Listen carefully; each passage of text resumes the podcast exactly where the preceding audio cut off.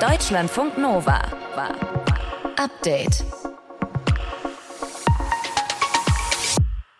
Mit Paulus Müller. Und Thilo Jahn, jawohl, sie hat diese Wahl gewonnen. Das große Ziel, das wir uns im Leben und als politische Kraft gegeben haben, war, dass die Italiener wieder stolz sein können, Italiener zu sein und die Trikolore-Fahne zu schwenken. Giorgia Meloni mit ihrer Partei Fratelli d'Italia und einem Rechtsbündnis. Welche Reaktion es darauf gibt auf diesen Wahlsieg, das hört ihr bei uns. Er hier, der hat gestern einen neuen Rekord aufgestellt. Elliot Kipchoge, er klopft sich auf die Brust und hat es geschafft. 2.01.09. Zwei Stunden, eine Minute und neun Hundertstel. Elliot Kipchoge läuft in Berlin Weltrekord im Marathon. Abgefahrene Zeit. Was alles stimmen muss, damit man so eine perfekte Zeit auch laufen kann, das ist heute Thema. Und ein Jahr Bundestag. Wie geht's eigentlich der sogenannten Generation Y, also allen, die in den frühen 80ern bis späte 90er geboren sind und dort als Abgeordnete jetzt arbeiten? Auch das schauen wir uns an. Wir sind heute für euch am Start an diesem 26. September. Hallo zusammen. Deutschlandfunk Nova. Wir schauen nach Italien. In Italien hat nämlich das rechtspopulistische Bündnis der Parteien Lega, Forza d'Italia und Fratelli d'Italia gewonnen, also die Brüder Italiens, die Parlamentswahl, mit der 45-jährigen Giorgia Meloni an der Parteispitze. Das heißt, es wird in Italien eine neue Regierung geben und es wird auch viel Veränderung geben in der Innen- und Außenpolitik. Julia Polke aus den Deutschlandfunk Nova Nachrichten. Aus der EU kamen heute viele kritische Stimmen. Hat die EU Angst, dass Italien jetzt, äh, naja, so einen Kurs wie Ungarn einschlägt und europafeindlicher wird? Naja, Giorgia Meloni hatte angekündigt, in der EU bleiben zu wollen, aber sie wolle die nationalen Gesetze über das EU-Recht stellen. Auch inwiefern ihre Werte wie Heimat, Gott und Familie jetzt mit den Werten der EU, Freiheit, Demokratie und Schutz von Minderheiten vereinbar sind, das wird tatsächlich kritisch bewertet. Die äh, grüne Europaabgeordnete Alexandra Gese, die sieht ein Problem auf die EU zukommen. Das ist kein gutes Zeichen für Europa, insbesondere weil Frau Meloni ja bereits den Umbau Italiens in eine Präsidentialdemokratie angekündigt hat. Ihr Vorbild ist Orban, der Ungarn von einer Demokratie in eine Autokratie verwandelt hat. Und daraus kann man schon erschließen, dass uns da für Italien nichts Gutes bevorsteht. Ja, und ähnlich bewertet es auch der FDP-Politiker und EU-Experte Alexander Graf Lambsdorff. Das Thema Migration, das Thema Reform des Stabilitäts- und Wachstumspakts, das Thema europäischer Binnenmarkt, auch Energiebinnenmarkt. Das sind alles Dinge, da wird es viel schwieriger werden, jetzt mit Italien Einigkeit zu erzielen, denn da wird Frau Meloni ganz sicher einen hart nationalen Kurs fahren. Ja, und das passt zu dem, was Giorgia Meloni im Wahlkampf bereits gesagt hatte, Migration stärker regulieren, ebenso auch Abtreibungen und gleichgeschlechtliche Ehen und so weiter. Was sagt denn die EU-Kommission zu diesen ganzen Sachen? Ja, die EU-Kommissionspräsidentin Ursula von der Leyen, die hatte gegenüber Studentinnen der Universität Princeton schon letzte Woche gesagt, wir haben Werkzeuge, falls jemand gegen die Gesetze verstößt. Und damit spielte sie auf die Einbehaltung von Fördergeldern an, wie zum Beispiel im Falle von Ungarn, wo nicht genug gegen Korruption getan würde. Ähm, Bundeskanzler Olaf Scholz, der sagte, Italien, äh, da wollte sich erstmal ähm, nicht so kritisch äußern oder erstmal also sehr zurückhaltend äußern und ließ durch einen Sprecher verkünden, Italien ist ein sehr europafreundliches Land mit sehr europafreundlichen Bürgerinnen und Bürgern und wir gehen davon aus, dass sich daran nichts ändern wird. Also etwas zurückhaltend. Im EU-Parlament befürchten einige, dass Italien zusammen mit Ungarn und Polen EU-Pläne aber blockiert. Heißt also, es gibt da so eine Bandbreite der Reaktionen von, mhm. oh je, was kommt da bloß auf uns zu, bis zu, naja, wird vielleicht gar nicht so schlimm. Ja, kann man so sagen. Innerhalb der Parteien in Deutschland, da herrscht äh, schon Einigkeit darüber, dass das jetzt erstmal eine bittere Pille für die EU ist, außer bei der AfD, die das Ergebnis äh, ja, sehr begrüßt. Aber es gibt auch abwartende Stimmen und vorsichtigen, naja, Optimismus kann man es vielleicht ganz knapp auch benennen, dass es eben nicht zu einer Gefährdung der EU, nicht zu, direkt zu einer Gefährdung der EU kommen wird. In Italien können die rechten und rechtsextremen Parteien zusammen eine Regierung bilden. Wie das angekommen ist, vor allen Dingen in der EU, hat Julia Polke uns erzählt hier in Deutschlandfunk Nova. Danke. Deutschlandfunk Nova. Update. Ja, wir schauen nach Berlin an dieser Stelle. Wenn ein 24-jähriger Chef ist oder eine 25-jährige euer Gehalt zahlt, dann hat das so ein bisschen Start-up-Vibes mit Müsli-Bar und gemeinsamen After-Work-Event. Im Bundestag ist es jetzt aber ein bisschen anders. Heute vor einem Jahr wurde einer der jüngsten Bundestage aller Zeiten gewählt. Über 100 Abgeordnete sind zwischen 30 und 39 Jahre alt und um die 50 sind sogar jünger als 30. Die meisten U30 gibt es bei den Grünen. SPD hat auch ein paar, einzelne gibt es auch bei der CDU, der FDP. Nur die Linken und die AfD sitzen da mit niemandem unter 30 Jahren im Bundestag. Deutschlandfunk Nova Reporter Simon Heumer hat für uns mit ein paar jungen Abgeordneten gesprochen. Nach einem Jahr, wie ist das denn, wenn so junge Leute durch den Bundestag äh, da laufen? Gibt es dann auch den einen oder anderen Fail? Ja, da kann es echt schon mal zu Missverständnissen kommen. Junge Gesichter, die sind da einfach eher ungewöhnlich, habe ich so gemerkt. Ich habe mit Emilia Fester gesprochen, die ist von den Grünen und die ist mit 23 Jahren die jüngste Abgeordnete, die in der Geschichte in den Bundestag eingezogen ist. Da kommt es auch manchmal zu komischen Situationen, auch vom Bundestag selbst, die mich dann fragen, wenn ich in den Sitzungsraum möchte, wessen Praktikantin oder wessen Mitarbeiterin ich bin. So viele junge Menschen im Bundestag, das ist nicht selbstverständlich. Sind die denn jetzt alle zu Anzugträgerinnen, Anzugträger geworden, haben sich angepasst? Ich würde sagen, nein. Ich hatte bei denen so das Gefühl, dass die echt noch für ihre Sache brennen und die haben großen Willen, was zu verändern. Die sind jung geblieben, würde ich sagen. Bei Jens Teutrine zum Beispiel, das ist ein junger Politiker der FDP, da hängt ein fettes Haftbefehlposter an der Wand. Das hat mich irgendwie überrascht, aber auch gefreut. Das ist auch mal ein Statement. Was konnten die denn bisher umsetzen? Das ist gar nicht so einfach zu sagen. Vielleicht ist es wichtig zu wissen, dass es diese junge Politik im klassischen Sinne gar nicht gibt. Ein junger CDUler, der will zum Beispiel was komplett anderes als eine junge Linke. Was sie gemeinsam haben, ist dieser große Veränderungswille, aber das ist gar nicht so easy. Das hat mir auch Emilia Fester erzählt. Übereins zu kriegen, dass man so viele Ideale hat, mit denen man in diesen Bundestag kommt und sich so viel vorgenommen hat für die eigene Generation. Und dann aber so dem, wie funktioniert eigentlich der Bundestag? Wie funktioniert dieses Parlament und in, in welchen Prozessen ist man auch so ein bisschen gefangen, die halt bestimmtes erlauben und bestimmtes nicht. Wie ist es denn generell? Kommen die jungen Politiker miteinander klar? Ist das so ein bisschen Clique?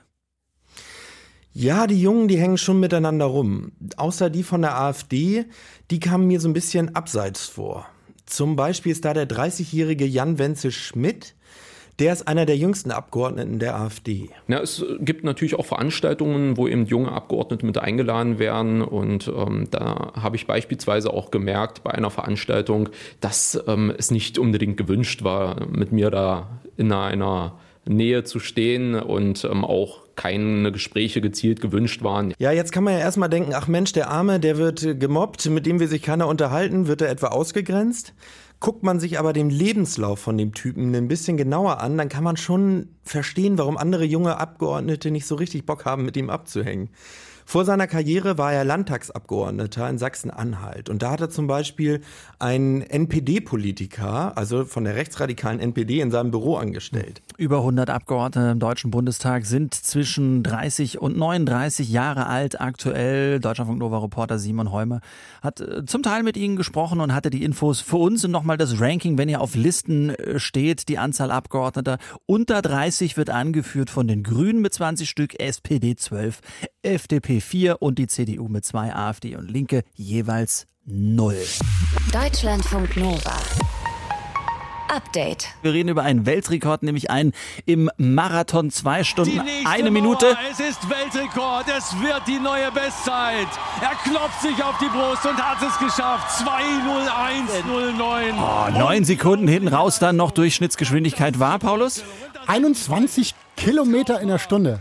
Abgefahren, ne? Und da fragt man sich natürlich, wie schafft ein Mensch das? Kipchoge hat es geschafft. Grit Eggerichs aus unserem äh, Deutschlandfunk Nova Team. Kannst du Paulus und mich coachen? Was, was es dazu, Grit? Wollt ihr das auch machen?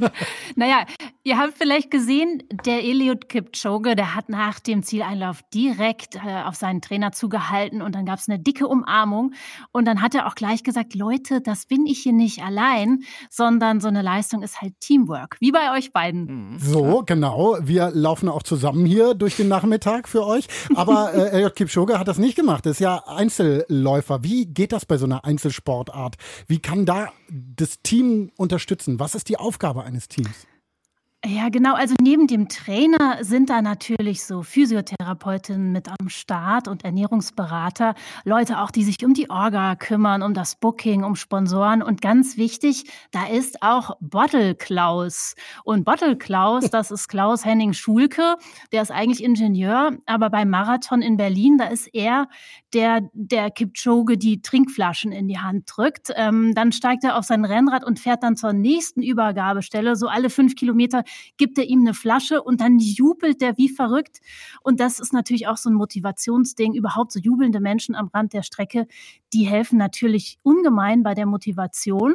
Könntet ihr dann auch dafür sorgen, wenn es da so Leute gibt? Ne? Ja. Und dann gibt es natürlich noch persönliche Pacemaker, also so extra engagierte Läufer, die Tempo für Kipchoge machen. Oder auch so, wenn da so eine Crowd ist von vielen Läufern, ähm, da so ein, so ein Weg für ihn bahnen. Okay, aber die Pacemaker, ich glaube, früher hat man Hasen dazu gesagt, die sind dann schneller als die Läufer selbst, oder?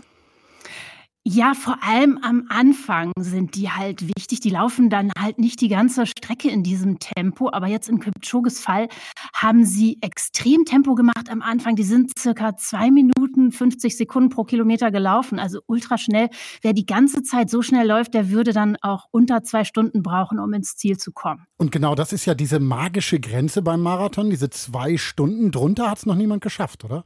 Ja, äh, das stimmt, aber das kümmert Eliud Kipchoge überhaupt nicht. Der hat jetzt zweimal versucht, die Physik auszutricksen und diese magische Grenze zu knacken.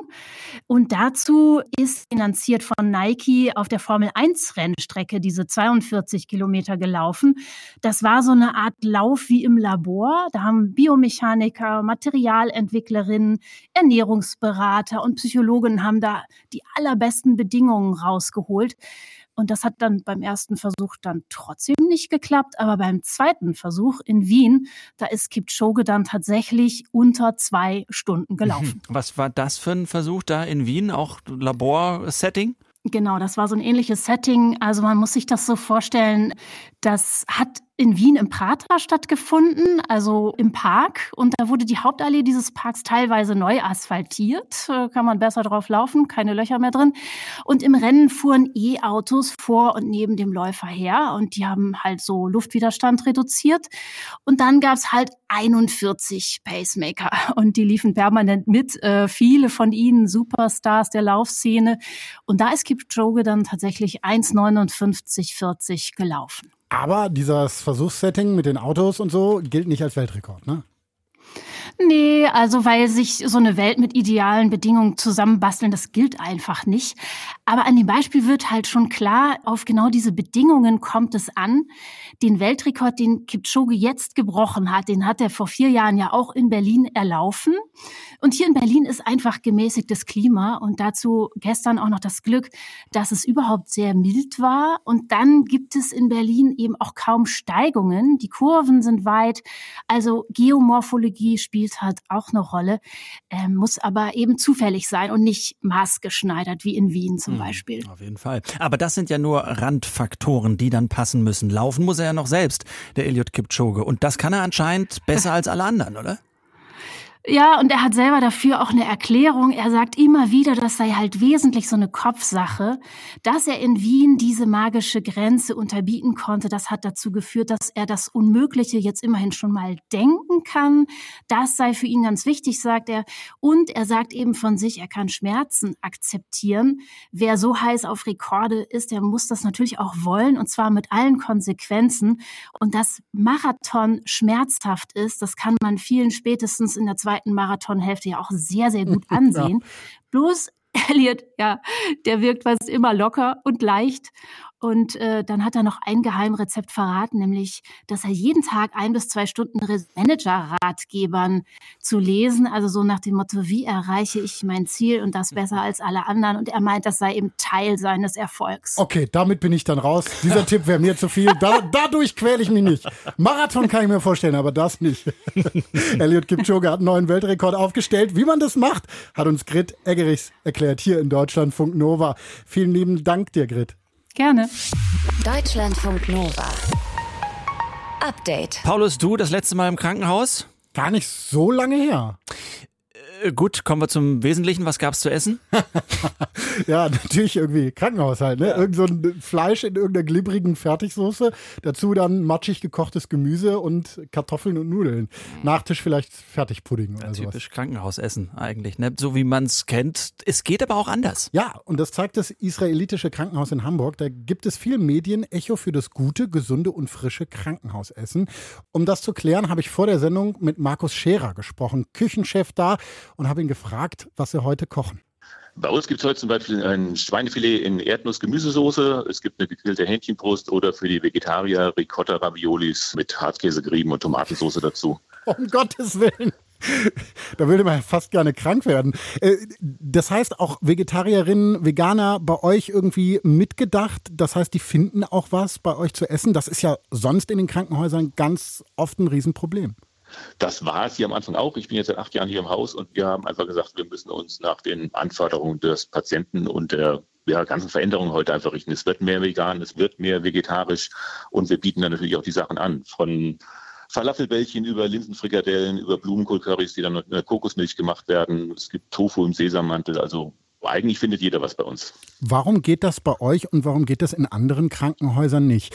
Also was macht ihr anders? Also sagen wir, wir sind erstmal von der Anforderung her viszeralmedizinisches Zentrum. Das heißt, alles, was mit Magen-Darm zu tun haben, zu uns kommen die Patienten, wenn sie wirklich Probleme auch mit Ernährung haben. Das war eine Grundvoraussetzung auch, dass ich hier damals angefangen habe zu arbeiten, dass man einfach auch eine Herausforderung hat mit dem, was man tut. Äh, es hängt so ein bisschen von der Art des Krankenhauses ab. Wenn man heute im Unfallkrankenhaus ist, ist es halt so, man kommt hin, da ist eine Versorgung nicht so wichtig. Man wird operiert, äh, nach zwei, drei Tagen geht man in eine andere Klinik. Aber gerade bei uns in einem Haus oder in einer Pflegeeinrichtung, Reha-Einrichtung ist Essen einfach lebenswichtig. Aber das ist ja sonst auch wichtig. Wir alle wissen ja, dass zum Gesundwerden mehr gehört als irgendwie eine Operation und dann eine Wundversorgung, sondern da gehört auch dazu, dass man mit Leuten reden kann. Da gehört vielleicht auch sowas wie gutes Essen zu. Das würde doch auch anderen Krankenhäusern sicherlich gut tun, gutes Essen zu haben, oder nicht? Es fangen einige an. Also das, was mein Geschäftsführer vor acht Jahren gemacht hat, mich hierher ins Haus zu holen, haben ja andere Häuser jetzt so langsam nachgezogen, weil man merkt einfach, dass der Patient, wenn er entscheiden kann, auch sowas als Kriterium nimmt. Reden wir mal über die Finanzen. Also richtig viele Krankenhäuser würden sagen, können wir uns nicht leisten. Frisches Gemüse immer, äh, da müssen wir auf Convenience, also Fertigprodukte zurückgreifen. Wie macht ihr das? Ist das nicht viel, viel teurer, das, was ihr da kocht? Haben wir am Anfang auch gedacht. Wir haben uns einfach erstmal jeden Arbeitsablauf angeguckt im Haus, haben geguckt, was für Anforderungen haben wir, was können wir mit dem, was wir an Manpower zur Verfügung haben und was wir an Kücheneinrichtungen zur Verfügung haben, überhaupt machen und haben dann nicht alles auf einen Schlag, sondern das war ein Weg von drei bis vier Jahren Stück für Stück umgestellt. Einfach die Mitarbeiter mitgenommen, wo können wir frisches Gemüse schneiden, wo können wir es nicht, wo ist es sinnvoll. Und so hat sich das Stück für Stück entwickelt. Und äh, wir haben sogar geschafft, dass wir günstiger geworden sind. Wahnsinn. Und das heißt ja, dass eigentlich andere Krankenhäuser sowas auch umsetzen können müssten. Auch die ganz großen? Müsste funktionieren, ja. Äh, bei den Großen ist es natürlich mit den Vorlaufzeiten. Viele Häuser äh, kochen ja heute in einem sogenannten Cook-and-Chill-Verfahren. Das heißt, es wird zwei Tage im Voraus schon vorbereitet. Die Sachen dann runtergekühlt werden, dann transportiert, auf Stationen wieder regeneriert. Da geht es natürlich aus logistischen Gründen manchmal nicht. Wir haben das Glück, dass wir eine vernünftige Größe haben. Wir wirklich täglich 365 Tage frisch kochen können und der Gast sogar noch um halb elf sein Mittagessen umbestellen kann und noch was anderes wählen kann für mittags. Kommen denn andere Krankenhausküchen bei euch vorbei, um sich das mal anzugucken, um zu lernen, um das eben vielleicht bei sich dann auch umzusetzen? Es waren Kollegen schon hier vor Ort, die sich das Ganze angeguckt haben. Ich habe auch schon Vorträge darüber gehalten, über Selbstmarketing in der Speisenversorgung. Wie stellt man sich da, wie stellt man sich nach außen und auch nach innen da? Man muss ja auch meistens Geschäftsführer äh, überzeugen oder Besitzer einer Klinik überzeugen, was möchte man machen und warum möchte man das machen. Klingt verrückt, gibt es aber leckeres und gesundes Krankenhausessen. Und zwar am israelitischen Krankenhaus in Hamburg. Ich habe mit Küchenchef Markus Scherer gesprochen. Deutschlandfunk Nova. Update. Auf Italienisch heißt es Farfalla. Auf Schwedisch heißt es Fieril. Auf Französisch Papillon und auf Deutsch Schmetterling. Schön alles weggeholzt mit dieser Vokabel. Äh, in der ganzen Welt gibt es natürlich verschiedene Sprachen, aber Deutsch klingt immer so als harte Sprache, nicht besonders schön. Französisch, Italienisch würden die meisten wahrscheinlich schon als schön bewerten. Warum ist das eigentlich so? Warum, warum haben wir Vorlieben für die eine Sprache und bei der anderen drehen sich unsere Zehennägel auf? Deutschlandfunk Nova Reporter Martin Krinner hat diese Frage heute mal sich genauer angeschaut. Am Europäischen Tag der Sprachen mit einer Sprachwissenschaftlerin hat er das erörtert. Und am Anfang erstmal ein bisschen Sendung mit der Maus gemacht. Vokiškai yra gera kalba, bet geriausia kalba pasauly yra lietuviškai. Viskas. Okay, das klang jetzt zwar ein bisschen wie Klingonisch, war es aber nicht. Das war Katja und die spricht Litauisch. Und was sie gesagt hat? Ja, wir machen mal noch einen Versuch. Tysk det fint nok, men det smukkeste sprog i verden, det er helt klart dansk. Das war der gleiche Satz nochmal, diesmal aber von Timur und auf Dänisch. Auf Schwedisch klingt das ganz ähnlich. Tyska är hyfsat ett bra språk såklart. Men den bästa på hela världen är väl svenskan. Das war Tilo und für alle, die jetzt immer noch nicht wissen, was das heißen soll, versuchen wir es nochmal mit Grit auf Kroatisch. Njemački je dobar jezik, ali bez sumnje najljepši u svijetu je hrvatski. So, was die Kollegen da erzählt haben, das klären wir gleich. Wichtig ist aber erstmal, dass sich ein und derselbe Satz in verschiedenen Sprachen natürlich unterschiedlich anhört. Klar.